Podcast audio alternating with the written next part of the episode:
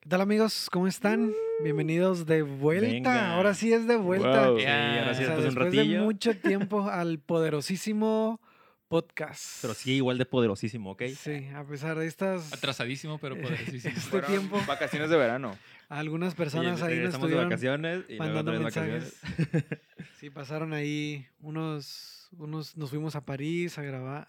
Ojalá. Tenemos footage ahí. ah. Traemos bastante material y contenido. Oye, espérenos algo mochado en la cámara. No, estás completito. Ah, bueno. Bueno, si te moviste ya no te prometo nada. Vamos a editar este pedacito así de detalles técnicos y luego ya regresando. Hasta creer. No hay presupuesto para la edición. Es- esperemos hayan tenido unas bonitas semanas y no hayan descuidado su debo a pesar de que no estábamos aquí. Sí, sí, o sea, que no seamos nosotros los que... Ah, la razón. Ya creyéndonos bien los pilares de todo. Sí, sí, sí. Sí, no, es que si no hablan del Debo yo no lo hago. ¿para qué? Ok, no, estemos, ahorita ya estamos, ya estamos hablando de Salomón. Ya, Sí, ya, acaba- ya acabamos con la vida del rey David. Ya está Oye, de Bueno, hecho- de no la acabamos nosotros con su vida, ¿Qué, pero, caray, ¿qué le hiciste? ¿Lo mataste? pero sí terminamos ya, ya dio sus palabras, ya fue el desastre de sus hijos ahí peleándose. Hoy sí. Terminamos primero de... No, mucho ah, la semana. terminamos Samuel, no habíamos terminado Samuel Sí, sí, sí. Samuel. hace dos semanas. Reyes. Ahorita ya estamos con Reyes. Ya sus, sus hijos loquillos se mega destrampó. Sí.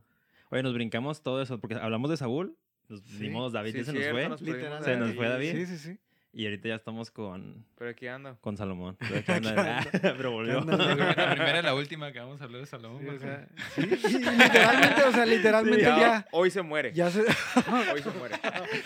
ya está terminando Salomón, ya Ya también. empieza Roboam y Jorge Roboam. Ay, qué rápido este debo, ¿eh? Todos Qué rápido. Sí, es Ya. que este año se está yendo como agua a la bestia. Es como entra este Juego de Tronos. Perdóname Dios por decirle así. a- Ey, sí es cierto, estaría curado sacar una serie de Juego de Tronos, yo ¿no? cuando- O sea, Yo he visto, yo, una yo sé vez que sí he lo, visto. yo una vez sí lo pensé así como, esto está bien heavy, así como el hijo acá Sí. diciéndole, no, no, yo merezco el rey, el rey, ser el rey, y la gente me apoya, ¿sí o no? Y se pone en la entrada. Ya no vamos a hablar de eso porque ya fue la hace Sí, dos sí, sí. semanas. Pero está Pero- muy chido. Pero la historia se Ah, repite, o sea, eso pasa Sí. después con sus nietos, ¿no? Y, Sí, sí, sí. sí, sí, Como en Star pues- Wars. uy, sí es cierto. Ah, Fíjate que yo he pensado que a veces, que a veces Star Wars es como una saga de la Biblia. A veces tiene como fragmentos así que dices como... Tiene mucho sentido. Es que, como es que a veces como que piensas eso, pero demasiadas cosas aplican así como, ah, es que se fijan en la Biblia. Como, simplemente de cualquier película que hable de un elegido ya tiene ahí un matiz de... Sí, el elegido, que se vuelven a repetir historias, que no aprenden del pasado. O- Sí. Como si la padre, humanidad, ah, parece que si la humanidad repitiera los mismos errores, pero Sí, no creo. que- No, no, sí, no, nada más las nah. mismas historias. No No, creo. los mismos errores, ¿eh? eso no pasa. Como que escucharon algo y dije, ah, mira. Ah. Como cuando dices, ah, en otra, ah, en eso pasa en otra iglesia. Ya sé. aquí o en la escuela que sean en otra escuela. En otra Sí, escuela Los hacen de la tarde. El primo de un tarde. amigo. Pero bueno, yo soy muy recio con, con nuestros... Sí, sí. ¿Cómo, ¿Cómo ven a Salomón? Ay, pues Salomón, la neta. O sea, tiene como muchas cosas. Tiene muchas cosas muy buenas y tiene muchas cosas muy malas, ¿no? De hecho, ahorita estábamos hablando de, de por qué le habrá tocado a Salomón ser el que el que construyó el templo, ¿no? Porque siempre hablamos de eso, ¿no? De que, ah, el templo de Salomón y cómo, La o casa sea, de man- Dios. mandó a Sí, traer sí. un chorro de robles y de un montón de, de metales y un montón de cosas, todos los utensilios del templo y un chorro de cosas que hizo, todo con tal de, de agradar a Dios, ¿no? Como de que tuviera un lugar el pueblo de Israel para que pudieran honrar a Dios de una buena manera, ¿no? Y algo que siempre me ha llamado la atención y que ahí siempre cuando pienso en, en la vida del rey Salomón, se me viene a la mente esto, esta parte de su historia, porque pues fue de las primeras cosas que yo leí, ¿no? Me acuerdo que cuando estaba chico aprendí esta, esta historia, ¿no? De, de saber que Salomón pues era el hijo del rey David y cuando él recién subió al trono, o sea, como que tuvo una conversación con Dios, ¿no? Y, y Dios le dijo, o sea, da- pídeme lo que tú quieras, pídeme cualquier cosa que se te antoje, y, o sea, y a mí me va a agradar dártelo, ¿no? Sí, sí, sí. Entonces, no sé, ustedes, o sea, en qué posición se imaginarían que se pudieran poner, ¿no? Si, si Dios te dijera acá de que, o sea, te voy a dar lo que quieras, o sea, todo, cualquier cosa que tú desees, te lo puedo dar en ese momento. Eso también tiene un parecido con el Aladín, ¿no? Del el Ah, mago de la lámpara. o sea. Ah. Tenía, tenía que sacar David así la Sí. historia. O de sea, Disney, bro, siempre la Disney. Disney. me patrocina. Pero sí viste la película de Aladdin. no, ah, no es cierto. Aunque sí, yo no sé si pues, el Adrián decía que no creo que lo hubiera necesitado, o sea, cualquier cosa que, que pidiera. Ah, es que, o sea, Sí, sí, Ba- contexto, bata- contexto. Batallo para decir poquito. Batallo para decir poquito esto porque a Dios le agrada, o sea, a Dios le agrada esa, esa petición. O sea, a Dios le agrada, pero yo lo leo y digo, ay, la neta, somos honestos, era el hijo del rey David, ¿ok? O sea, ¿Qué más necesitaba? dices, dices, ajá, exactamente, es como, como no, bueno, sí, no hay un límite del dinero, ¿sabes? Como, Sí, y sí, ahorita sí. con el capitalismo podemos ver que no hay un límite de cuánto puede desear un hombre. Entonces, Sí, está como el sí caso hay- de, de Johnny Depp, ¿no? O sea, ¿Qué? sí. No, no, no, ¿quieres sacar chismecito? No, no, no, es que la, la muchacha tenía 7 millones de dólares. Como es mucho dinero, Y, pero quería más. y ¿a eso aún así quería más, ajá. O sea, Ah, que un, un Sí, como no hay- mortal con 7 millones de dólares. Sí, dices como... para Vives que- en Tijuana. Sí. Sí, sí, sí. Como para qué. Y luego vemos a los poderosísimos de la rock... De la roca. De la... Ándale, de- ah, ya se los salió. poderosísimos del mundo, así de... Sí, somos, Sí, los más ricos, ¿no? Y los más ricos peleándose como por generar un muchísimo más dinero. Y uno acá con nuestra mente limitada de 500 pesos a la semana, dices como, como no manches, no, si yo tuviera un millón de dólares en mi cuenta bancaria, ya no hago absolutamente nada el resto de mi vida. O sea. Mentira. Yo, yo sí lo haría, la neta. ¿Qué? ¿Retirarte? Sí. No, no lo haría. Ey, es Fíjate, que... La, la otra vez explicando eso, ¿no? Que, que te dije, ¿con cuánto hoy te retirarías así ya como ya, ya?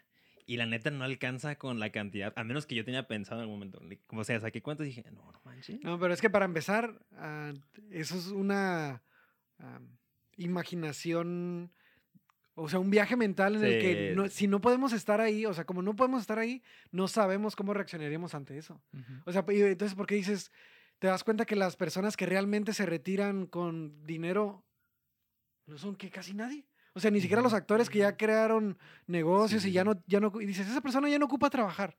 O Pero sea, los, sí, ahí. y siguen ahí, siguen ahí, luego se pierden las drogas y dices, ay, pobrecitos. Ahí ve- ahí vemos a Chabelo, ¿no? Ándale, que acaba de regresar a televisión. ¿Neta? No. Sí, dije, no, pensé que por eso lo decías. No. No, salió la noticia de que Chabelo quería regresar a la televisión después de haber estado hospitalizado un chorro de tiempo. No manches. Ah, Pero así como en familia con Chabelo otra vez. No sé si el programa sí o con algunas apariciones acá. Su Pero, sí, maquinita de coser. No te pases. pero bueno, regresando a, a Salomón, como... O sea, él lleva trabajando como tres siglos y ahí sigue, bro. Es que es la maldición de Adán. Desde que caímos del Edén, ya es Ahí trabajar. Puro estaba él, ¿no? Esa, esa es la maldición que tiene el hombre. Ah. puro trabajar. Entonces, ya por un lado sigo como, bueno, seamos honestos, ya tenía dinero. por ende tenía mucho poder adquisitivo, era, va a ser el rey, había crecido como príncipe, había crecido... Salomón, ¿eh? O sí, Chabelo. Sí, Salomón. Salomón. Me quedé. Pues es muy parecido, ¿no? No, no es Igual cierto. estaba, bro. Es más, lo Chabelo le aconsejó a Salomón. Pide sabiduría, bro. Ni no ocupas dinero. Entonces, Entonces, pero bueno, sí, sí hay que alabar ese, sí ese gesto. reconocerle, ¿no? Sí, Que- que, que reconocer fue, que fue la gran cosa que pidió Salomón? Que pidió sabiduría, ¿no? O sea, decía, dame, dame, dame un corazón sensible, un corazón con comprensión para poder gobernar correctamente tu Ujú. pueblo, ¿no? Yo creo que eso todavía es lo más chido de, es, de esa petición. Como el- lo que pidió, no, aunque fue la sabiduría para él, fue un, dame sabiduría para vertirla en otros. Ujú. Eso es lo que sí es cierto que es de admirar, como no pidió, como no pidió algo que solamente lo enriqueciera a él, sino algo que yo puedo utilizar. O sea, ¿quién pediría algo que lo, lo vamos a utilizar para servir a los demás? Como, ah, Dios, dame- dame ¿eh? esto para poder darle a, a muchas, como, imagínate, dame dinero, pero para el 90% del dinero que me des, darlo. O sea, no lo haríamos. O sea, sería como, para dar un, para diezmar Sí, bien, así. sí, sí, sí. Dame mucho dinero para poder dar un diezmo más grande. Pero Salomón así como todo lo voy a y lo, y lo hace, eso sí lo hace. O sea, vierte todo su todo el regalo que Dios le dio, lo vierte ante el pueblo. Sí, y a mí se me hace como bien, bien intenso imaginarme todo lo que sucedió en esa época por esa simple decisión, ¿no? O sea, pidió sabiduría y dijo Dios, o sea, por cuanto no me pediste riquezas o no me pediste tesoros o poder o cualquier otra cosa, te voy a conceder el tener la sabiduría, pero aparte te voy a bendecir, ¿no? Y aparte te voy a dar todas esas cosas que Yeah. pudiste haberme pedido. Hackeó el sistema. y llegó a un Salomón. punto, Hackeó el sistema, bro. o sea, hackeó, o sea, porque Sí, sí, sí. di- llegó un punto donde dice la Biblia que, que era tan común la plata en el reino de Israel que perdió su valor. Que O sea, se todo- volvió poderosísimo. O sea, te- se volvió tan poderosísimo. O sea, tenía, o sea, toda la gente tenía plata, me imagino. O sea, todo el mundo tenía, ay, plata acá. Ah, La tenía, plata, la plata. tenía mucha plata. Este, y, o sea, un montón de, de, de cosas se hicieron para la construcción del reino. El reino se expandió y, y Ujú. dice, ¿no? Que vivió un, un periodo de un chorro de paz, ¿no? Pero a mí lo que me llamó un chorro de atención es que no importa cuánta sabiduría puedas pedirle a Dios, y bueno, ahorita lo estábamos tocando un poquito, ¿no? De que pidió sabiduría para gobernar al pueblo de Israel correctamente. Sin embargo, creo que le faltó pedir sabiduría Para para, poder, vivir. para poder vivir correctamente él, ¿no? O sea, porque, o sea, todo el mundo sabemos Changos. como una de las cosas que fueron sus mayores debilidades, pues que fue, ¿no? O sea, el que le, le que echaba el ojo, o sea, a las mujeres. O sea, y que dice, dice una parte que le estaba Sin leyendo hace comentarios. ratito, ¿no? De que llegó a tener hasta 700 esposas y 300 concubinas. O sea, más de, más de de mil, más de mil Oye, y parejas de las que tener. supieron, ¿no? Ahora, Fueron las Las que, las que registró, ¿no? Ándale, ándale, las que registró. Porque, sí, con, sí. porque concubinas era como de que, ah, sí, Sí. Simón, estás ahí, pero no te doy todos los derechos, ¿no? De una esposa. Pero aún así, o sea, fue un montón de, de, de tiempo, de, de más decisiones y sobre todo que alejaron su corazón de alabar a Dios. Deja tú, O sea- imagínate la persona que lo casaba con las esposas, o sea, el vato ya estaba bien harto, ¿no? Era como, otra vez, pasa. Otra mi rey. mi rey. Literalmente mi rey. o sea, Ag- Agarra el rollo, mi rey. O sea, ¿cuánto, cuánto tiempo le hubiera tomado? Le tomó Es lo que yo estaba pensando. tres, una al día por más de tres años o por como tres Oye, años. a su máquina, o sea, si las fiestas duraban siete días, ¿no? Bueno, por eso yo dije, una por Siete o semana, ¿no? 14. ¿114? 7 o 14 Pero días. Ah. 52 semanas en un año, a la bestia, pues No. como 20 años casándose, ¿o qué? Yo Oye, creo- sí, sí, o sea, vivía boda tras boda, yo creo, literal, porque si no, no veo cómo le alcanza el tiempo. Bueno, no se casó con todas, se casó nada más con 700. no más. Ey, son menos, son 300 menos. No Ey, por eso yo creo que no se casó con esas, porque no le alcanzó el le tiempo. alcanzó el tiempo. Sí, sí, es cierto. Pero sí, o sea, un, un chorro de cosas que, que yo pienso muchas veces eh, como en, en decisiones eh, propias, como yo he sido muy de pedirle a Dios eso, ¿no? Como siempre es como una palabra muy clave, le digo a Dios, dame sabiduría para tomar esta decisión respecto a mi trabajo, ¿no? O esta decisión respecto a mi familia, o esta decisión respecto a mis finanzas. Pero, o sea, ¿cómo se completa esa para tomar buenas decisiones, no? Porque al final de cuentas dice que a Dios le agradaba más el corazón de David que el de Salomón. Sí. Y. David, que se la pasó en guerra toda su vida, se la pasó en Sí, sí, sí. batallando y golpeando. Pero yo creo que irónicamente es por el trato que Sam- Salomón tenía con Dios. Mm, Porque David tenía un corazón sencillo y Salomón ya estaba contaminado. O sea, cuando naces con riqueza, ¿qué pasa? Automáticamente eres el hijo de papi, ¿no? De que, oye, se me antoja esto, pues tráemelo. Quiero esto. Y David era lo que decíamos, era un pastor. O sea, él se tenía que ganar todo a puño, ¿no? Y con su bastón tenía que pelear con los animales y todo el rollo. Entonces creo que esa es la diferencia. O sea, el corazón de David era un corazón puro y el de Salomón era un corazón que había nacido sin carencias. O sea, ya estaba acostumbrado a que todo le dieran. Entonces cuando Dios le dice Pero, como, ¿cómo te refieres a como si ya eh, naciste privilegiado, pues ya está manchado tu corazón? no, es diferente. O sea, si, si ya naciste privilegiado, ya estás gozando de lo que te están dando. Y cuando no naces privilegiado, te, es, La es- perreas poquito. Ajá, es como Sí, lo que sí, dicen pero eso no hace como impuro puro. Es como lo que dicen del abuelo rico, el hijo pobre y el nieto por diosero, algo así, ¿no? O sea, es como que es cuando, cuando es un negocio, por ejemplo, cuando alguien tiene un negocio, el que abrió el negocio es el que es estratega, es audaz, lo es bueno vendiendo. Sí, pues es el que se aventó toda la chamba. Ajá, y luego el hijo lo hereda y es como que más o menos sabe las mañas, le sabe mover aquí y allá, pero no es tan bueno.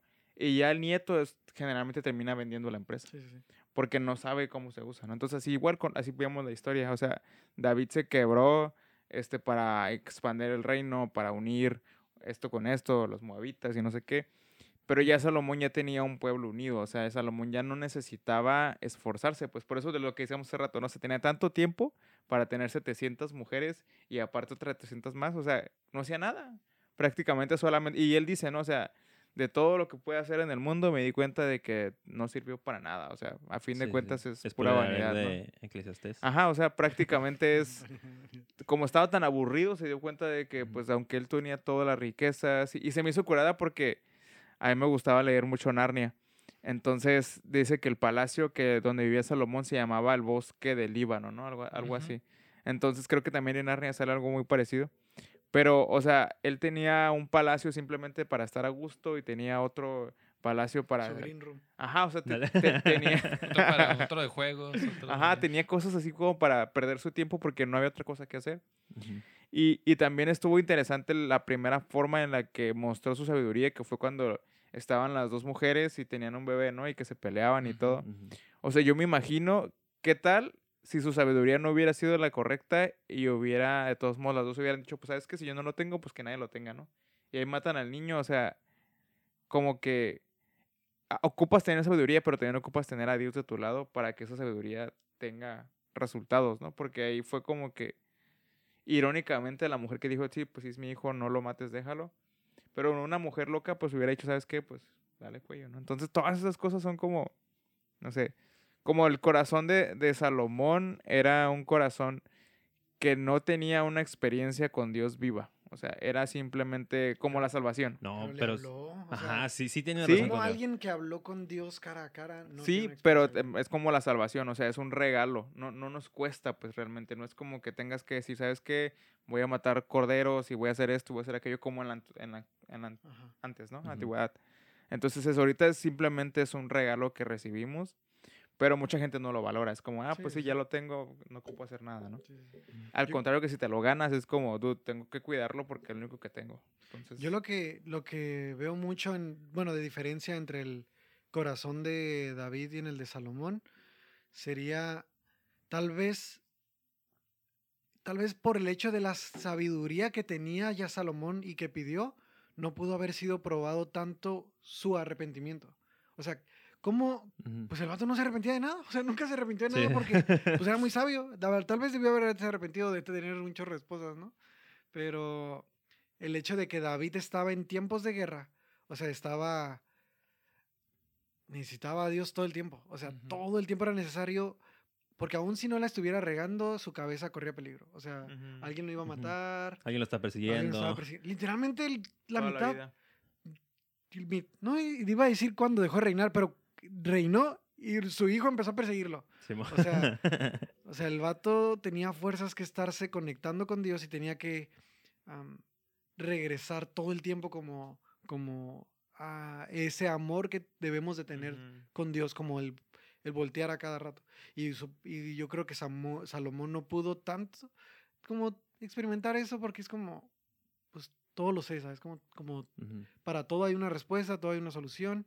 Y creo que ahí entra muchísimo nuestro conocimiento cuando, cuando está mucho nuestro conocimiento por encima del regresar con Dios. Como, Ujú. como ay, hay este problema. No, pues hay que resolverlo de esta manera. Ah, tas, tas, tas, tas, Ya. tas. Incluso hasta con Biblia. O sea, no hablo de como, ay, científicamente y no. Y, La no, sí, la, como la gente que no va a la iglesia sí piensa así. No, yendo a la iglesia, siendo cristianos, como, esa es la solución. Hay que hacer esto y hay que hacer esto y hay que hacer esto. Ponte a ayunar. Porque así se hace, porque esta es la manera. Y nunca es como siendo como David, como regresar, como regresa con Ujú. Dios, pídele a Dios, a qué a Dios haría y ponerte de rodillas y, bueno, no sé, no sé qué. Pues que siento que no es tan, tan como blanco o negro el de que si no sufriste, no apreciaste a Dios, no apreciaste lo que tienes. Porque una estoy platicando con Pablo, creo, ¿no? Como, como esto del testimonio que hablamos de cada persona, ¿no? Sí, Hay algunos que tienen un testimonio bien hardcore, ¿no? Confirmo. No, y de hecho me acuerdo porque ah, específicamente hablamos, creo que del tema del alcohol. Que yo Sí. como tengo una postura frente al alcohol, porque yo Mm, batallé con Yo el pensé alcohol. que ibas a decir otra cosa, güey. ¿De qué? Se me antojaba una... Tú sí, tú sí. No, no, no. Esto no. Sácala. Sé que, Pausa, sé que grabamos. pausa, sé que no nos rewind. gusta Es más, nada. lo que tenemos aquí. Por eso andamos tan rápido hoy. Ah. no, no, no, no. Eh, no, pero platicar con Pablo, creo que sí era de eso. Eh, de eso, como que tengo una postura muy firme en cuanto al alcohol, de que no, no, como no le entres al alcohol, ¿no? ¿Por qué? Porque yo tengo como un trasfondo con alcohol. Al contrario, yo digo que. Ajá, y en contrario, Pablo dice que, ay, que te desvuelvo, no es cierto. A ver, No. por, porque era una discusión, a ver. Porque estábamos platicando como de si, si llega alguien. No, es que es parte de, es parte de alguien. Pero por ejemplo, si llega alguien y, y, digamos, llega David, ¿no? Y, y dice, oye, va llegando recién a la iglesia, ¿no? Con Digamos. un six. Y él tiene Como la. siempre. Digamos que sí, digamos que él tiene la duda, ¿no? Como, oye, como cristianos Con un podemos barril, o no tomar, ¿no? O- Sí, a veces estamos hardcore. Y llega así, ¿no? Con la duda. Entonces yo tengo como mi postura muy firme. Yo le diría, ¿sabes qué? No lo hagas. No le entres ahí. Y yo le podría como contar mi testimonio y convencerlo, tal vez que diga, "Ah, ok, es que va, no le voy a entrar. Pero, por ejemplo, dijimos, ok, si Pablo, que él no batió con alcohol, y a lo mejor él tiene una postura que yo no le dices que no hay que tomar. Pero él no tiene un testimonio. Entonces, eso lo desvalida a él como para poder hablar con, con David acerca del alcohol. O sea, es como lo veo ahorita con esas relaciones. Pues, ah, es que Salomón no, no sufrió, no, no estuvo con batalla. Y, ajá, y yo creo que no por el simple hecho de que existen los proverbios, ¿no? Y cuánta, cuántas situaciones no existen de como hipotéticas que están escritas en los proverbios por, por Salomón. Por Salomón. Y Salomón, Salomón, yo creo que no se ponía a observar hormigas, ni a las abejas, ni a las liebres, ni nada. Y aún así, como escribió las lecciones que puedes aprender de la creación, ¿no? Y como un montón de cosas, ¿no? O habló acerca del trabajo del obrero, que solamente como Sí, sí, sí. que se lo lleva a alguien más, ¿no? La, recompensa o cosas por el estilo. No creo que Salomón realmente tuviera una vida en la cual experimentara esas El cosas, trabajo. sino que era sabiduría que venía de parte de Dios. o sea, Exacto. Los obreros así como, Deducciones, Oye, o tú sea. ni has trabajado en vida". Sí, va. Sí. ¿Tú cómo sabes? Ajá, ¿cómo desvalidarías todo? No, es que sí, el argumento. Bueno, ya, no quiero meterme mucho en eso. ay, Pero sí, es sí que no, quieres, sí no, quieres es que no, puedes- no podemos desvalidar como, Ajá, como nada más porque no tienes como conocimiento empírico de algo, porque en ese caso, como un chorro de libros escritos como Sí, sí, sí. de inspiración o de trabajo o de fuerza, por como dicen, ah, no sé, los marxistas, por ejemplo, acá, Carlos, ah, Karl Marx, Marx nunca trabajó en su vida y habla muchísimo al proletariado, entonces es como, no, ya, ya es todo lo que tengo que decir. Ya le, le picaste una venita. Sí, sí, sí. Se está aprendiendo. Pero sí, entonces por eso digo como que no siento que sea tan, tan blanco negro de que decía, ah, David sufrió mucho y necesitaba mucho a Dios y Salomón no. Porque volvemos a lo mismo, o sea, no, aún, aún si se había ganado todo el reino que quieras, el hecho de que Dios salvara era otro nivel. O sea, Dios no es como que se estaba fijando en quién tenía más poder en ese momento y, ah, a ti te voy a hablar. Entonces, ¿tú cuál crees que era la diferencia entre Salomón y David? Pues inventan dos personas diferentes. inventan dos personas diferentes. Por eso yo digo, y yo digo el con- corazón. O sea, aquí lo que hablamos es el corazón. Porque por personalidades hay Ajá. muchas, ¿no? O sea, cada quien tiene sus gustos, sus formas de vivir y todo. Pero yo decía más el corazón. O sea, el corazón de David pasó por un proceso de mo- moldeado. El corazón de Salomón era un corazón, como decían, era una persona sabia. O sea, no pasó tantos golpes o más bien tantos... Pero tal vez sí porque, si me, si me- corríjanme si me equivoco, pero él fue el hijo de, de era Betsabé. Él, Sí. él fue el que tuvo Sí, con sí, ¿no? O sea, murió su hermanito y, y Salomón fue el... Entonces a lo mejor igual y era medio el despreciado por algo así. Porque al final de cuentas creo que al final fue el más chico, ¿no? Sí, pero Betsabe fue la que rogó para que a él le dieran el Ajá, trono. arrebató el eso trono. Sí, eso sí es cierto. Sí, literal, por esos juegos de tronos. O sea, o sea, es una tras otra, Sí, tras es otra. cierto, porque ya estaban, se fueron coronando su Sí, hermano bueno, sí lo- lo- ajá, y- literal, y, su ese mamá le momento. hizo el paro. Sí. Y a mí lo no que nos sea... odien por comparar Juego de Tronos. Por... Pero podemos hacer no una saga. en mi defensa. Más próximamente la vamos a, a rodar ahí en la iglesia. así que vayan preparando su personaje. No, a mí se me hizo interesante en la vida de David el, el libro de Perfil de Tres Monarcas. Porque desde que Mm, yo leí ese ujú. libro, como que me expandió la mente. Si no lo, lo han leído, la neta es un libro muy bueno. Y está chiquito. Y está chiquito, ajá, está súper práctico. Porque ya que tú lees ese libro, entiendes el- la forma en la que David miraba a Saúl. Ujú. Entonces él decía, o sea, y aún a su hijo, ¿no? Cuando su hijo lo traicionó y quería matarlo, este, David dijo, pobre de aquel que toque a mi hijo, ¿no? Porque al que lo toque le va a ir como en feria. Y sí, lo cumplió, o sea, incluso aquellos que fueron a chismearle, le dijo, ¿sabes qué? Pues, sí, sí. cuello, ¿no? Entonces, Porque siento que sí los malcrea poquito, ¿eh? pues no, mucho. Creo que menciona que nunca los corrigió. O sea, pues sí, ¿no? Igual que Lee. Y yo le, le tocó como en feria. Pero, pero yo voy más en la parte en la que, o sea, David tenía un corazón incluso para amar a aquel que le fallaba, ¿no? Eh, Claro. Horrible. Y, y lo, que, lo que yo aprendí mucho de David fue, él respetaba a Saúl, a pesar de que David era el que estaba, el que había sido ungido, David era el que tenía una comunión con Dios, David había sido el que había visto milagros y todo. O sea, respetó a Saúl. Y luego cuando su hijo se para y le dice, ¿sabes qué? Yo quiero el trono, igual le da su lugar, le dice, ¿sabes qué? O sea, voy a pelear contigo, pero a mano bajita, te voy a dar chance de Ujú. que te vayas, este, como, como todas esas cosas, de alguna manera también hablaban de un corazón, pues en el libro dice, ¿no? Como un corazón sano, un corazón que no guardaba como ciertas cosas. Y, y por- por- a eso voy en la parte en la que, no sé, como que el corazón de él era como muy raro, porque la mayoría de nosotros si nos dicen, ¿sabes qué? Te voy a quitar tu lugar donde estás ahorita, y, pero tú lo tienes por derecho, la neta no estarías conforme. Es como, no, ¿por qué, no?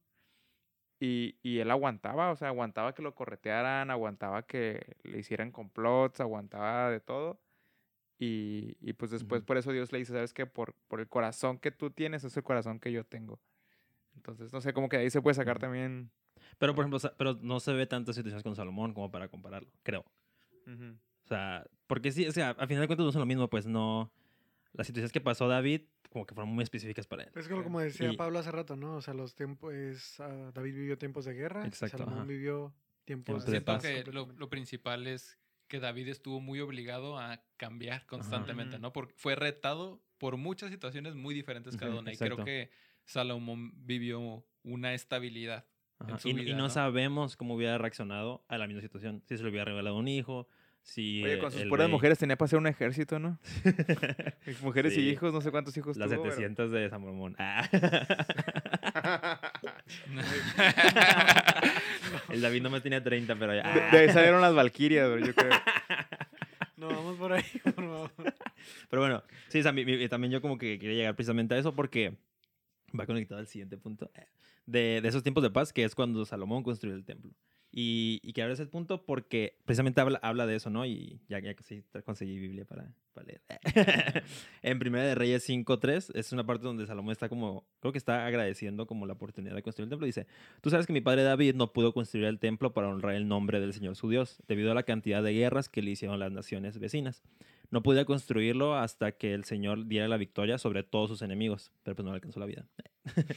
Sin embargo, ahora el Señor mi Dios me ha dado paz en todo el territorio. No tengo enemigos y todo marcha bien. Así que tengo planeado construir un templo para honrar el nombre de- del Señor mi Dios, tal como él había indicado a mi padre David, pues el Señor le dijo, tu hijo, a quien yo pondré en trono, construirá el templo para honrar mi nombre. Que por cierto, creo que hablamos de Jesús ahí, pero, pero Salomón dijo, le arrebato la promesa, como todos nosotros aplicamos. Eh, entonces, eso, eso es lo que quería llegar, ¿no? Como, aún si, tú, si vemos como de que ah, Salomón tenía todo y bien a gusto acá, acá, él pudo haber disfrutado de esa, de esa paz como él quisiera, como acá derrochar y así, pero aunque sí creo que pasaba también cierto tiempo libre, bastante grande, para poder como meditar y todo ese rollo, porque al final de cuentas no necesitaba estar constantemente en guerra, pero era muy buen administrador. O sea, él incluso en la Biblia dice cómo administraba sus cosas, a sus tropas, cómo los organizaba. O sea, sí tenía trabajo, tampoco era como que todo el día... No, o sea, no se hacía solo, pues. Necesitaban un líder y con la sabiduría que Dios le dio logró ser ese líder, ¿no?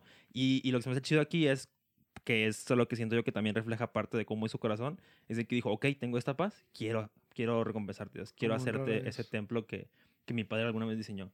Que de hecho no estoy seguro, pero vino una película de, del rey David y como que el rey David le dio el diseño. No sé qué tan bíblico sea eso. Yo no lo leí en ninguna leyenda, pero en la película se va así mira, hijo, así va a sé qué. Ok, un poquito de contexto rápido. Si, bueno, sé, si vas al día con el Devo súper bien, pero si no has leído la Biblia y te gusta escucharnos por alguna razón, am, rápidamente, el, en los tiempos del rey David, el papá de Salomón, Dios se movía a través de un arca. O sea, el arca era lo que representaba el contacto y la comunión con Dios en medio de su pueblo. Al arca de Noé.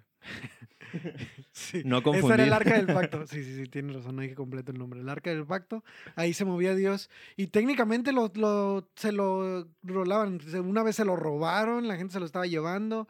Y luego donde habitaba el arca, ahí, ahí habitaba Dios y prosperaba todo el lugar. Y en una de esas tantos movederos, cuando va regresando el arca de Dios al pueblo, ah, David, como en ese tiempo que yo creo que estaba haciendo su devocional acá, estaba leyendo algo o estaba orando y hablando con Dios y le dice como, como, ah, no sé, lo empieza a honrar y alabar y a decirle como, te amo acá, Dios, quiero hacerte una casa, quiero hacerte un templo, quiero un lugar donde habites tú siempre y que sea este tu templo o tu hogar. Y ya ahí Dios le dice como, muchas gracias, ah, muchas gracias de verdad, pero, pero sigue participando. Dios le Gracias, dice, pero no gracias. No eres tú, soy yo. muchas, muchas gracias. Y ya le dice que su hijo lo va a hacer, nada más así rápido. Sí, súper contexto. Gracias. Eh, Sí, sí, es importante. Y, y pues sí, es por eso que David no pudo construirlo a pesar de que él quería, ¿no? Como que él tenía la superintención. Y te digo, siento que a fin de cuentas eso refleja como cierto amor hacia Dios de, de Salomón. Como decíamos ahorita, no, Dios no le hablaba a quien sea, pues, o a, quien, bueno, sí lo hacía de repente, pero a fin de cuentas alguien que lo estuviera buscando, ¿no? Que tuviera cierta, cierta pasión por él. Y pues obviamente Salomón lo tenía. si le quiso construir ese templo es porque tenía ese, ese amor a Dios o no que quería honrar de cierta manera. Porque también creo que hasta ese punto seguían la carpita, ¿no? Que, que había diseñado Sí. Moisés.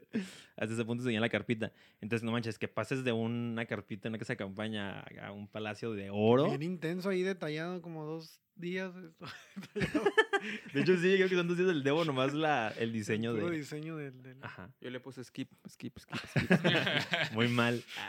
Se fue a YouTube y ya vio el diseño así como me amas. En chido, 3D. ¿eh? Aquí abajo van a encontrar el link. Ahí el video. ¡Ey, sí, ay, tío, que yo lo vi! ¡Estoy perro! Ahí, ahí ponlo abajo, bro. lo. Sí, lo encuentro. Y sí me acuerdo. No, pero está curada esa parte de la construcción.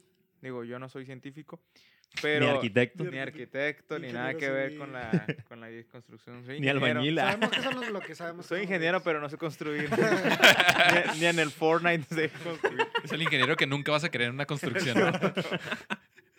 Pero se me hizo interesante porque decía que la persona que se había encargado de proveer los materiales había traído lo mejor que encontraba. O sea, era árboles, más bien madera de li de ¿qué era? De, De cedro, de, de cedros, Cedro ajá, de de cedro y oro y no sé cuántas cosas. Yo me pregunto, ¿de dónde rayos sacaron tanto oro y tanta plata y no sé dónde?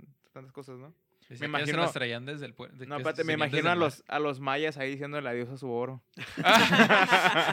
A la ciudad de oro ya de Machu. Este, pero, pero se me hizo curada. Guanajuato porque- siendo saqueado mientras. y Salomón acá lo lejos. Pero está interesante porque dice que al final la persona que proveyó todo lo mejor fue recompensada, ¿no? Entonces, eso está curada porque no, Salomón no lo construyó solo, sino que necesitó de varias personas. Y las personas que también decidieron honrar esa decisión fueron recompensadas al final. Y una parte interesante que... Aunque ni le gustaron las tierras, ¿eh? El mal Sí, de hecho, las es lo que estaba pensando. Sí, ese es ah, el que Sí, dijo, sí. me das esto Pero, porque... pues, la madera. también le dio Siria, también... O a Siria, no sé, es un desierto, Ey, ¿qué pues. tiene, bro? Ahí pues una planta solar ahorita bien perrona. Pues ahorita, pero en esos tiempos no sé. Y antes sí era más verde, creo. ¿Sí? Creo que sí. Bueno, aquí abajo vas a tener un video de cómo fue cambiando. el- En estos últimos 2500 Sí. años. Sí. El cambio ah. Un timelapse ahí. tú. Pero bueno, esa parte sí me hizo chida. Ah, Sí, sí, está Sí, definitivamente está, está muy perra. Y sí, creo que de- eh, también esa parte de la, la sabiduría que tenía era lo que le generaba esa paz. No era nomás como que digo, se sentaba sin hacer nada. Porque ¿quién era la, la, la reina que también fue a verlo y que dijo, a la bestia? Saba. Ajá, que, que dijo, no manches, Salomón, te la rifas, que sí que... Ahí Y- estaban los perfumes. Sí, bueno. Yo no tengo nada que ofrecerte más que perfume a tus pies. ¡Ah! bro, fíjate. Si tiene que ver, tiene que ver. Claro que algo va a tener que ver. Seguro, seguro que si busco alguna prédica tiene que ver ha de con... ser un tipo. Como un tipo. Un tipo de Cristo. No, un tipo que se iba atravesando ahí. la. Ah, siento que sí, ahorita... oh, No, pues sí, yo creo que la van a hilar con que el perfume es honra Es un- y ajá. fragancia. Pues Entonces, sí, sí, sí. pero, ah, Oye, muy rebuscado, muy bien rebuscado. sacado, sí, bien sacado de, de acá, Oye, de ¿y si la mujer que le limpió los, los pies a Jesús era calva? Descendiente de esa. ¿No, ¿Qué dijiste? Ah, ¿Era qué? ¿Era karma, dijiste? sí. ¿Cómo que karma? Con, calva, ¿con qué cabello? Ah. es que bien, Adrián. Qué mal chiste. Pues con las toallas, bro, no sé. ah, con- tu manto ahí se, la- Bueno, continuemos. Ah. Pero sí, perdón. ¿Qué está diciendo? Yo creo que algo está diciendo de la, de esta, La esta reina, reina. Que se impresionó por toda la riqueza. Ah, sí, sí, sí. las Entonces digo, como que también eso, eso demuestra, te digo, como la, la administración perrona que tenía Salomón, ¿no? Como para que lo quisieran imitar. Y supongo que también generaba miedo para que no nadie le quisiera atacar. Pues es que es- debe ser el punto de equilibrio perfecto que al todo rey deber- debería de inspirar. O sea, su- el hombre más sabio de la tierra, supongo que debe haber sido de los mejores reyes Sí. como sí, de, sí, la, sí, sí. de toda la historia. O sea, por el hecho de que la toma de decisiones es lo único importante en un rey. Bueno, bueno, ya con Salomón podemos ver que no debería de ser lo único importante, también debería ser introspectivo, o sea, y su pero como rey, o sea, la toma de decisiones es todo, es literalmente creo que es su único trabajo. Bueno, más bien el más importante de sus trabajos Sí. como el gobernar correctamente, sí. el Yo- tomar decisiones Yo creo que también podríamos tomar la, la forma en la que vivió. O sea, llegó a un punto donde ya no tenía nada que hacer. Ya había construido el templo y fue donde empezó en decadencia, ¿no? Ya que lo, lo terminó de construir.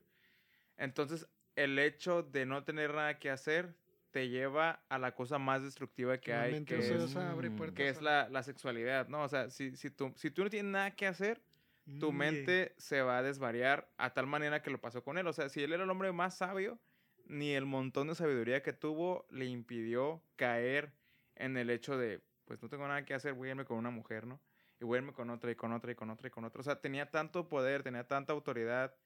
Lo que les decía hace rato, o sea, tenía 700 y 300, pero de las que sabemos, o sea, pues es, un montón de personas, ¿no? Mente personas. pecado fácil o algo así. ¿Ah?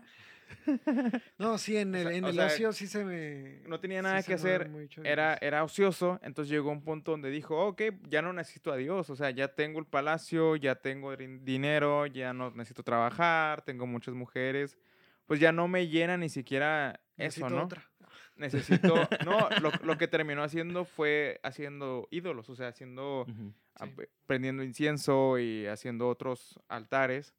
Entonces, una cosa te lleva a la otra, pues, o sea, no, no sabemos en qué momento abrió una puerta para decir, ah, ya, ya tengo una mujer, pues necesito otra, ¿no? Y necesito otra, necesito otra. Eh, No sé por qué te me acordé que hice eso de, de que era muy sabio con, con los demás y eso, pero no, como no en retrospectiva o intros- introspectiva.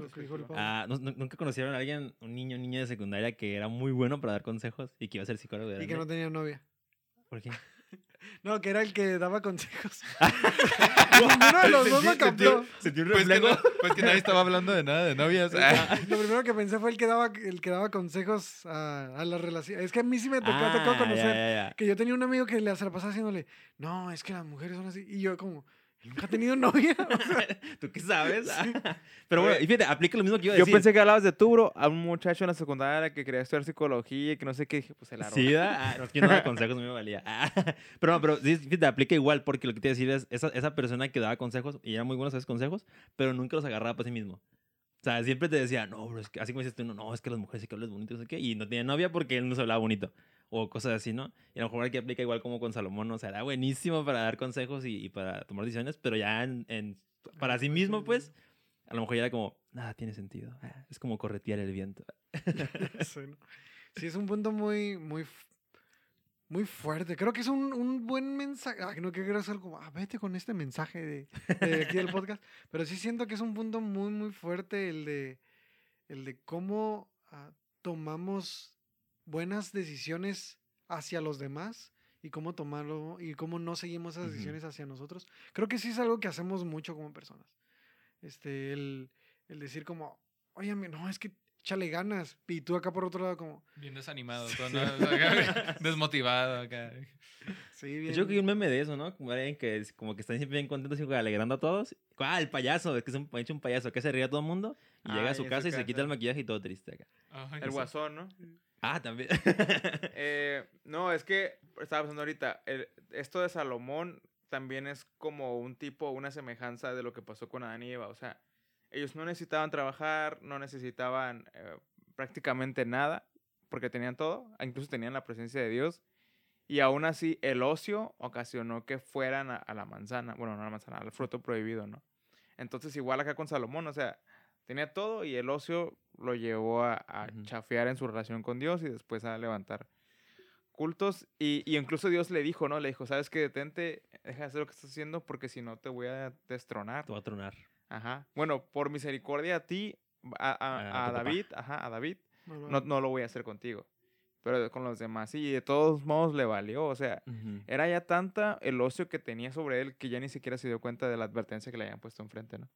Entonces digo, el ocio es como peligroso. ¿no? Tal vez, tal vez es ese punto que llegas de, de ya no recurrir a Dios. Ahora, ahora sí, siento que ahí siento ese punto quizás no como que David siempre corría y a lo mejor Salomón, pues porque honestamente tal vez no lo necesitaba en el sentido de que no tenía, no se generaba ese problema en él. A lo mejor, a lo mejor ahí sí entiendo ese punto que hacían ahorita al, al principio, ¿no? Como pues es que si yo ya sé qué hacer en esa situación, pues ya no tengo por qué preguntarle a Pablo qué hago. O sea, yo sé que lo que Pablo me diga, no- o puedo creer yo que lo que Pablo me diga no va a ser como mejor que mi idea, ¿no? Igual me quiero quedar con ese, entonces ya digo como, pues ¿para qué le oro a Dios o para qué le pregunto a Dios sobre esta situación?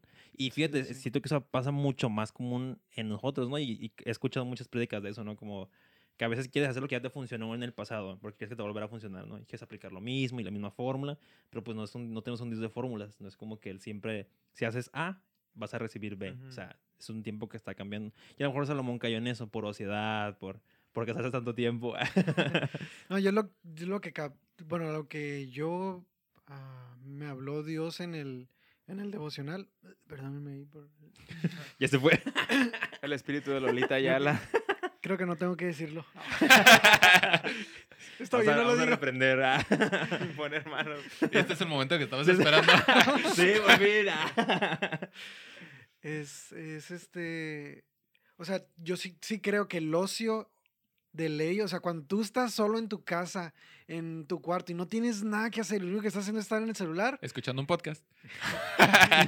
si estás escuchando un podcast, ponte a hacer ejercicio o lagartijas o algo y salte y eh, escúchalo con audífonos y ponte a caminar. Porque sí creo que ah, sí es un, un espacio de peligro. Sí es un espacio peligroso, la neta. El no tener nada que hacer, no creo que no pasen. Si no, o sea, porque no hablo de que incluso como, ah, no podemos descansar. No, porque descanso es algo que hacer. O Sí. sea, literalmente me refiero a cuando no ocupas ni descansar, ni no te- sí es un tiempo completamente de ocio y ya le diste un chorro de vueltas a Netflix y no sabes ni qué ver y no estás ahí todo bien valiendo que eso, o sea, sí creo que ese es un momento muy peligroso y sí creo que eso podría haber sido lo que llevó a Salomón a casarse una y otra vez. Pero lo que sí pude ver, por ejemplo, yo también en el, en el Debo, es de que es el con quién se casaba. O sea, deja tú. Bueno, no, sí está mal que se ha casado tantas veces. Sí. Pero, ahora- pero Estás diciendo 50 bien, ¿estaba bien? no, pero aparte de eso, o sea, las, Muy sabio de tu parte. o güey. sea, la elección de personas, o sea, vamos Sí, a sí, sí, cayendo en el en el yo es igual, o sea, en Uh, el ya, en lo que lo llevó a, a los ídolos. No po- podría decir que ni siquiera fue su ocio, fue con quién se casó. O sea, cuando cuando empiezas a No, no juntarte fue con quién se casó, con quiénes se casó. con quiénes. O sea, cuando tú empiezas a, a ¿Quién es ese, juntarte con ese, una ese? persona que trae ah, ideologías diferentes y completamente contrarias a lo que tú crees de Dios, a cómo tú ves a Jesús. O sea, es bien, bien popular la pregunta. Estuve un tiempo sirviendo en tercer elemento, bueno, en uno youth, que era algo que le decían Meatbusters. Era, hacía, le decías a los chicos de 13 a Ujú, 18 ujú. años. Trae preguntas que quieres de la Biblia. Y yo esperaba así, cosas bien intensas. Uh, sí me tocó una que otra como, como entre leve y entre intensa, como Adán tenía ombligo acá. Y yo era Oh, ¿Y tú? Au. Órale. no, no puedes dejarme con la duda, Adrián. como, eso no se va a hablar ahorita aquí. No, espérense, espérense. Pero obviamente la- las más populares eran de, si me gusta un chico que no viene a la iglesia, sí. Mm. ¿Qué, qué opina, eh, ¿Qué opina Dios del yugo es igual? ¿O cómo le puedo hacer si me Oye, ¿te gusta? acuerdas de los nombres de quienes preguntaron eso? Ah. Era anónimo, era anónimo. Podías dejarla en una cajita así, anónimo. Y yo decía, como, Pero ¿es en quién serio? lo puso. O sea, literalmente de, de 10 eran, 5 eran de noviazgo y, Wow. y así de ley. Y de esas 5, 3 eran de que les llamaba la atención a alguien que no iba a la iglesia. Y yo era Es que es la edad, bro. De los 10 a los 50. y yo, yo dije, no manches, si hay gente guapa en la roca, o sea, como hay, hay mucha gente aquí en la roca, búscate uno que venga al grupo. Pero, o sea, yo creo que así podemos ver aquí en Salomón como cómo te traes cosas de la persona con la que compartes, compartes tu vida. O comparten, o sea, entre todos ahí, como se casaba con un, se casó con una egipcia, que obviamente tenía un dios egipcio, que obviamente iba, que iba a poner, ah, mira, no, no te molest, no molesto a tu dios, aquí voy a poner... la hija del faraón. O sea, tenía... O sea, sí, sí, sí. Sí. Imagínate dónde caben 700 mujeres, para empezar. Pues una Ahora con imagi- 700 cuartos. No, espérate. Ahora imagínate que una de ellas era hija de un rey de los más poderosos de la tierra. sí, sí. O sea, no solamente era un cuarto, eran, imagino, una mansión completa nada más para ella. Y probablemente tenía un ídolo gigante. David va a poner ahorita la foto del, del palacio. Sí, con ahorita lo todo voy a dibujar con palitos y palitos. Van a ver un gráfico tridimensional a continuación Ac- Aquí lo podemos ver. Con sus habilidades no existentes de arquitecto. Entonces sí, sí también creo que un mensaje fuerte aquí es en tu toma de decisiones. No, digo, no somos... Bueno, yo ya estoy casado, así que por lo menos puedo hablar Tienes de... un, tienes un poquito de sí, autoridad. un poquito de autoridad respecto al noviazgo. Y es como, elige bien, la neta. Elige bien. Si estás viendo que eh, tiene uno que otro ídolo, la neta no. Si le O gusta sea- el K-pop. No, no hablaba de eso. Ah, Pero, pero, o sea, Ah, revisa esos bien. idols. Revisa bien qué cosas pone primero que Dios, qué cosas pone por encima de Dios. Y para empezar, primero revísate a ti mismo y no pongas nada encima de Dios y después fíjate en quién te estás fijando. y que ponga a Dios primero que otras cosas. No te cases con la moabita, ni, Ni con, con la cananea. Un con- egipcio, así. Están guapos los egipcios, pero no te Ah, cases caray. con- Dice la Diana, Es que me han dicho que me parezco egipcio. iba a decir, ah, a mí me han dicho que parezco egipcio. Exactamente. A mí árabe. ¿Y están guapos los árabes? No, es un clásico de todos los prietos, la neta. O sea, es como, no, pareces árabe y yo, lo- sí, no me vas a decir que parezco europeo y canadiense acá. es, la, es la carta fácil, ¿no? Acá Sí, para- sí, sí. Sí, pero fíjate, sí es cierto que tienes... Ay, no me quiero meter tampoco en ese tema de, de relaciones, pero... Pero también estoy casado. Sí, pero también estoy casado y también, puedo- que- ay, también tengo autoridad. Ah, es cierto. GP No, no, no. ya estar casado. Pero- Y David y yo así. Wow. Ah, está bien. Ah, Van a aparecer sus números aquí abajo. Aplicada, aplicada. Para que lo a ver, ¿quién lo pone? Tú no lo vas a poner. Ah, Si te digo quién. ah, tenemos ya, un ya, interno. ya. Este no era el propósito. Oye, este ya- no era el Ya sé. Sí, ya hecho, vamos a hacer un giveaway. Una cena. Una cena con Pablo. Entonces, si quieres comprar tus ya, O con David. Ya, ya, ya, corte esto. Vamos a editar. ¿Cuántas veces vamos a editar esto, verdad? Ni una, ni Eso una. quisiera, Así eso se queda quisiera siempre. Nada se va a editar aquí. Todo se queda. Eh, mi punto es, cambiándolo de así bien chuscamente de tema, ah, todo lo que te traes, no más relaciones también. Porque ah, escuché una frase bien chida. eh, si te juntas con cinco flojos, tú vas a ser el sexto. O sea, definitivamente no. Todo con lo que estés ¿Cómo?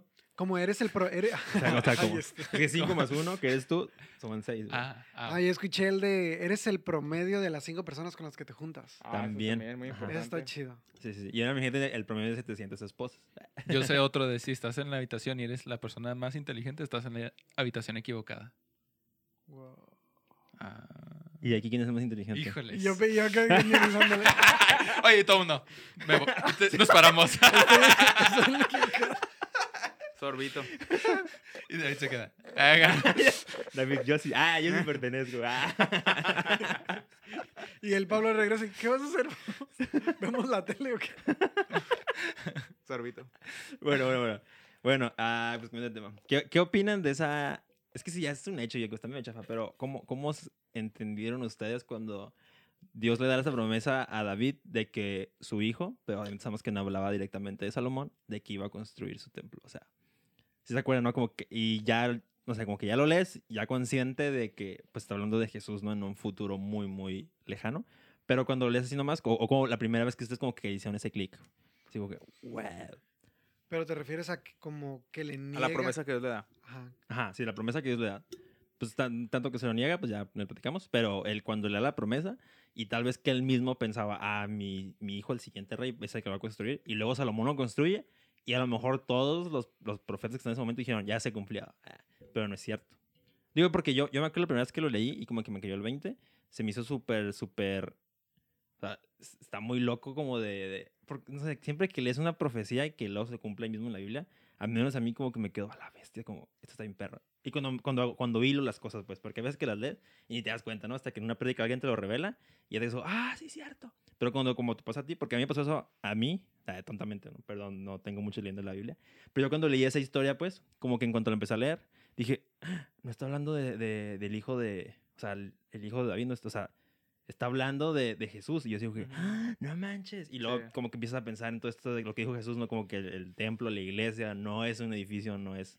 Porque los, a lo mejor los israelitas, el pueblo como que se quedó bien dolido de que perdieron ese templo. Ah, spoiler alert.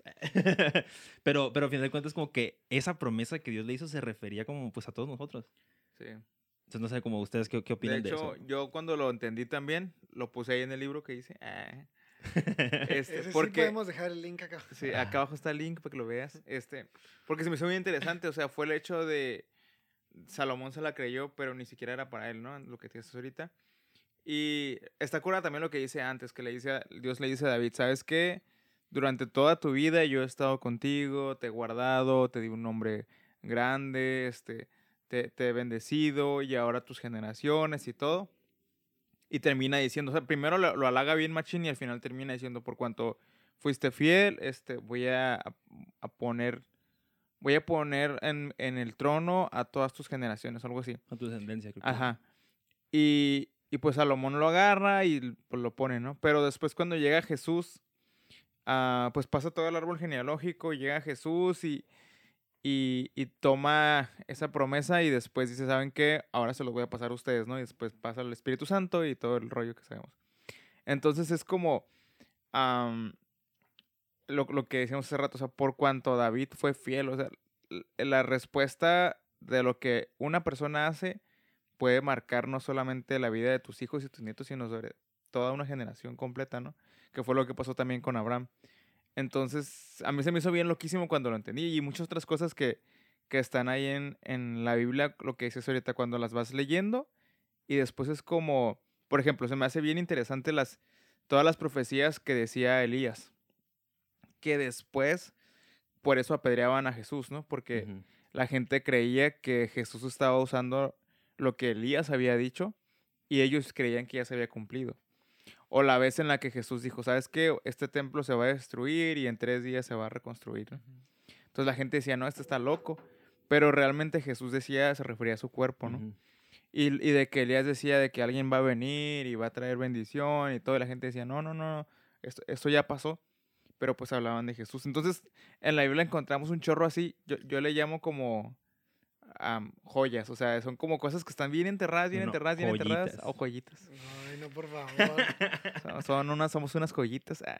Son cosas que están súper enterradas que conforme vas escarbando y vas entendiendo como, no manches, esto tiene que ver con esto y esto. Lo vas hilando y al final es como si fueras un detective, o sea, vas encontrando pistas aquí tiradas. Y les comentaba la otra vez que estoy viendo, que estoy viendo una serie que se llama The Chosen, que es sobre los discípulos de Jesús y cómo los fue agarrando poco a poco. Entonces ahí está curada porque te explica todas esas profecías, pero como si fuera una historia de una serie de Netflix. Entonces está interesante y vas entendiéndole más contexto a todo lo que pasa. Entonces sí, te, te- te da un, ¿qué hemos dicho la otra vez? ¿Una perspectiva? o- Un derrame mental. Ah, De sí. repente- Ay, no. Lo pudiste haber dejado en perspectiva diferente, pero no, no, de rabia mental. Oye, sí, está bien chido. Y ahorita que decías eso, de, te estás platicando ahorita, ¿no? De, de lo que leímos ayer, ¿o antier? En el devocional sobre, en hechos de, de Esteban, lo que le pasó a Esteban, ¿no? Mm. Que, que, a mí, la neta, yo hace poquito no recuerdo por qué lo leí, y antes de que llegáramos al Devo, y cuando leí me dio tristeza, ¿no? Como, no manches, ¿qué le pasó? Y ahorita que lo leí otra vez, como que más gacho. Porque siento que es parte de, de lo que hablábamos ahorita tenemos esta revelación que, que Jesús nos dio, ¿no? Cuando ya llegó aquí a la tierra y como que él aclaró muchas cosas para los judíos israelitas y todo eso, que ellos como tenían entendido, ¿no? Pero obviamente hubo gente que no quería entender y hasta la fecha eh, hay gente que no quiere entender o que no se la quiere creer o, o lo que quieras, ¿no? Entonces se me hizo bien loco que este, esta persona Esteban como que tuvo ese clic, así como nosotros ahorita, ¿no? Y, y empezó a ver cosas y creo que tú estás diciendo ahorita, ¿no? Como él les empezó nomás a dar una clase de historia. Nada más como, hey, acuérdense desde que Abraham hizo esto y que Moisés y que no sé qué, bla, bla, bla, bla. Y entonces, así como, como dice David, llega como, en teoría como por la genealogía. Y llega a esta parte donde dice Jesús, ¿no? Y no, que es el hijo de, de Dios. Y, y el pueblo, bueno, lo que eran los, los, los sacerdotes, ¿no? Que están ahí Sí, los escuchándolo. judíos. Ajá, los judíos, porque creo que lo estaba en un juicio, ¿no? Cuando estaban haciéndolo esto. Y se me hace bien loco que en el momento así como más, como más, más épico acá de su vida, cuando, porque imagínate, dice ahí en la Biblia que estoy haciendo un cochinero con la historia. Que estaba lleno del Espíritu Santo, ¿no? Ajá, que está en el Precisamente. Espíritu Santo y dice que le abrió la vista hacia el cielo y él vio los cielos abiertos y vio a Jesús sentado a, a un lado del trono, ¿no? Y, él, y, y me imagino que en esta emoción como de, "No manches, como, dude, estoy viendo a Jesús. en el-". Y, y, ¿sabes? O sea, lo, lo está contando con así como que emoción porque hasta cambia un poquito como el, el tono en el que está contando. Primero es como clase de historia y de repente pues es un testimonio como, estoy viendo esto. Y en vez de que la gente lo celebra o algo así, dice que se tapan los oídos. Se lo tapan los oídos para no escucharlo y lo apedrean. Y así de, no, dude, no. O sea, por una parte, como, como les decía no, pues ya se murió y pues, ah, estoy viendo a Jesús, me morí y se fue con Jesús, ¿no? Pero no manches, qué chafa, qué chafa, porque siento que una persona que ya está teniendo bastantes revelaciones respecto a, a- a todo lo que, que venía, pues, o sea, como a todo lo que pasó, todas las escrituras. Y, y no manches, ah, me, me agüité neta cuando leí eso porque siento que se desperdició como un muy, un muy buen profeta o predicador. Pues, bueno, al menos yo cuando, cuando estaba leyendo eso, eh, estaba pensando, ¿no? Porque hay una partecita ahí, no me acuerdo qué versículo es, pero es creo que en un capítulo así, ¿no? De donde narra toda, toda la historia que se avienta, o todo el testimonio que da Esteban, ¿no? Y hay un momento en particular donde dice, incluso ustedes, como acusándolos yo, mm, a los judíos, ¿no? De que, o sea, ustedes mismos eh, son el mismo pueblo que que ha asesinado a todos los profetas, ¿no? Y que incluso ustedes crucificaron a Jesús, ¿no? O sea, los está como condenando diciendo, ¿cuándo ha habido un profeta que no por declarar la verdad no ha sido perseguido, ¿no? O no ha sido, no ha sido como atacado o lo que sea. Y yo siento que mientras le iba subiendo de tono así a su, a su testimonio, él sabía dónde, a dónde se encaminaba, ¿no? Sí. O sea, Esteban no, sabía que no iba a salir de ese momento, en ese juicio, con vida. En- pero al mismo tiempo, o sea, me queda como una palabra con la que lo escribo, es valiente. O sea, Esteban, Sí. o sea, fue mega, mega, mega valiente de, de testificar de la manera en la que lo hizo, a pesar de que, que sabía el final que iba a tener ese, ese momento, ¿no? Y a mí me reto un chorro, o sea, como cu- cuántas veces, como todo lo que estamos platicando ahorita, ¿no? Como cosas que sabes que te habla Dios, ¿no? O que sabes que son para ti o son para alguna persona cerca de ti y que por temor no las compartes, ¿no? Y no, no, las, no las dices porque dices, no, pues la neta, no creo, si dijera esto, no creo que la neta sería muy bien aceptado, ¿no? Como es algo bien pequeño y no es para nada ni siquiera semejante a la situación en la que estaba Esteban en ese momento, pero ni siquiera llegamos a ese punto de, de sentirnos como, como, pues sí, convencidos o, o impulsados a, a dar ese testimonio, ¿no? Para mí en el, en el Debo, digo, sí, sí, sí tienes razón, sería valiente un buen, Adjetivo. un buen adjetivo ahí para Esteban. Yo lo que sent- a mí lo que me transmitió mucho, a usar una palabra que se utiliza, una frase que se utilizaba muchísimo antes, antes cuando en los pentecostes, Cuando era pentecostal. era un, un- un corazón bien con como ardiente de la palabra de Dios, como, como con mucho fuego de hablar lo que Dios te estaba hablando y la Biblia, de lo que trata la Biblia y lo que Dios ha hecho en tu vida y de todo. O sea, el vato empieza resumiendo la Biblia, empieza Ujú. resumiendo todo el Antiguo Testamento y estaba hablando con judíos, ellos ya se lo sabían, pero lo estaba hablando y luego mete como todo lo último que había pasado, todo lo último que habían hecho. Entonces es como ese, ese fuego de hablar y hablar y hablar. Y como, y no me importa que me voy a morir, Ujú. ¿sabes? Como no me importa que me vayan a asesinar. Esta es la palabra de Dios y esto es Jesús y esto. Y ahorita, pues como decías, la neta sí le sacamos a hablar de Dios. Sí. Tengo miedo. Ahorita en estos tiempos es bien. Es complicado decir. Como yo recuerdo que en la escuela es- dice, soy cristiano en ingeniería, donde todo el mundo se cree súper científico y eh, Stephen Hawking es como el mega dios así de. Y no, no, no, Dios está muerto y claro que sí, que no sé qué. Y, y yo así como. El, el único cristiano en 40, en 40 vatos así que se creen súper inteligentes. Seguro había otro más miedoso que tú. Probablemente, probablemente pero, Siempre hay. pero, pero es, es difícil, es complicado, el, pero siento que es cuando te estás tan entrado. Bueno, yo no he visto a Dios así como Esteban, ¿verdad? ¿Pero quisieras o no? sí, la neta sí, jalo, o sea, no, mega, Aunque 100% tuvieras que morir en ese momento. fácil, o sea, fácil, la Ah, neta.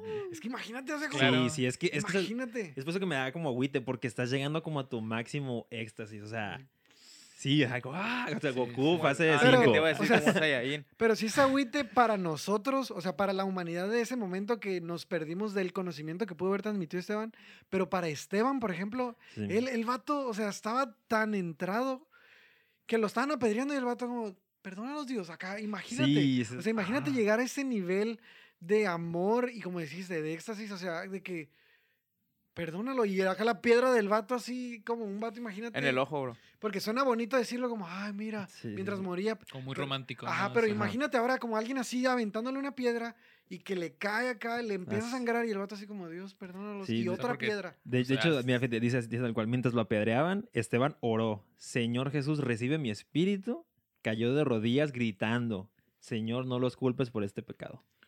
Eh, Y dicho esto, murió. Ay, es como, mátalo. Sí, eh, De hecho, les digo que viendo esta serie se me hace interesante porque yo no había entendido la parte de los fariseos. Eh, deja mi plumita. es.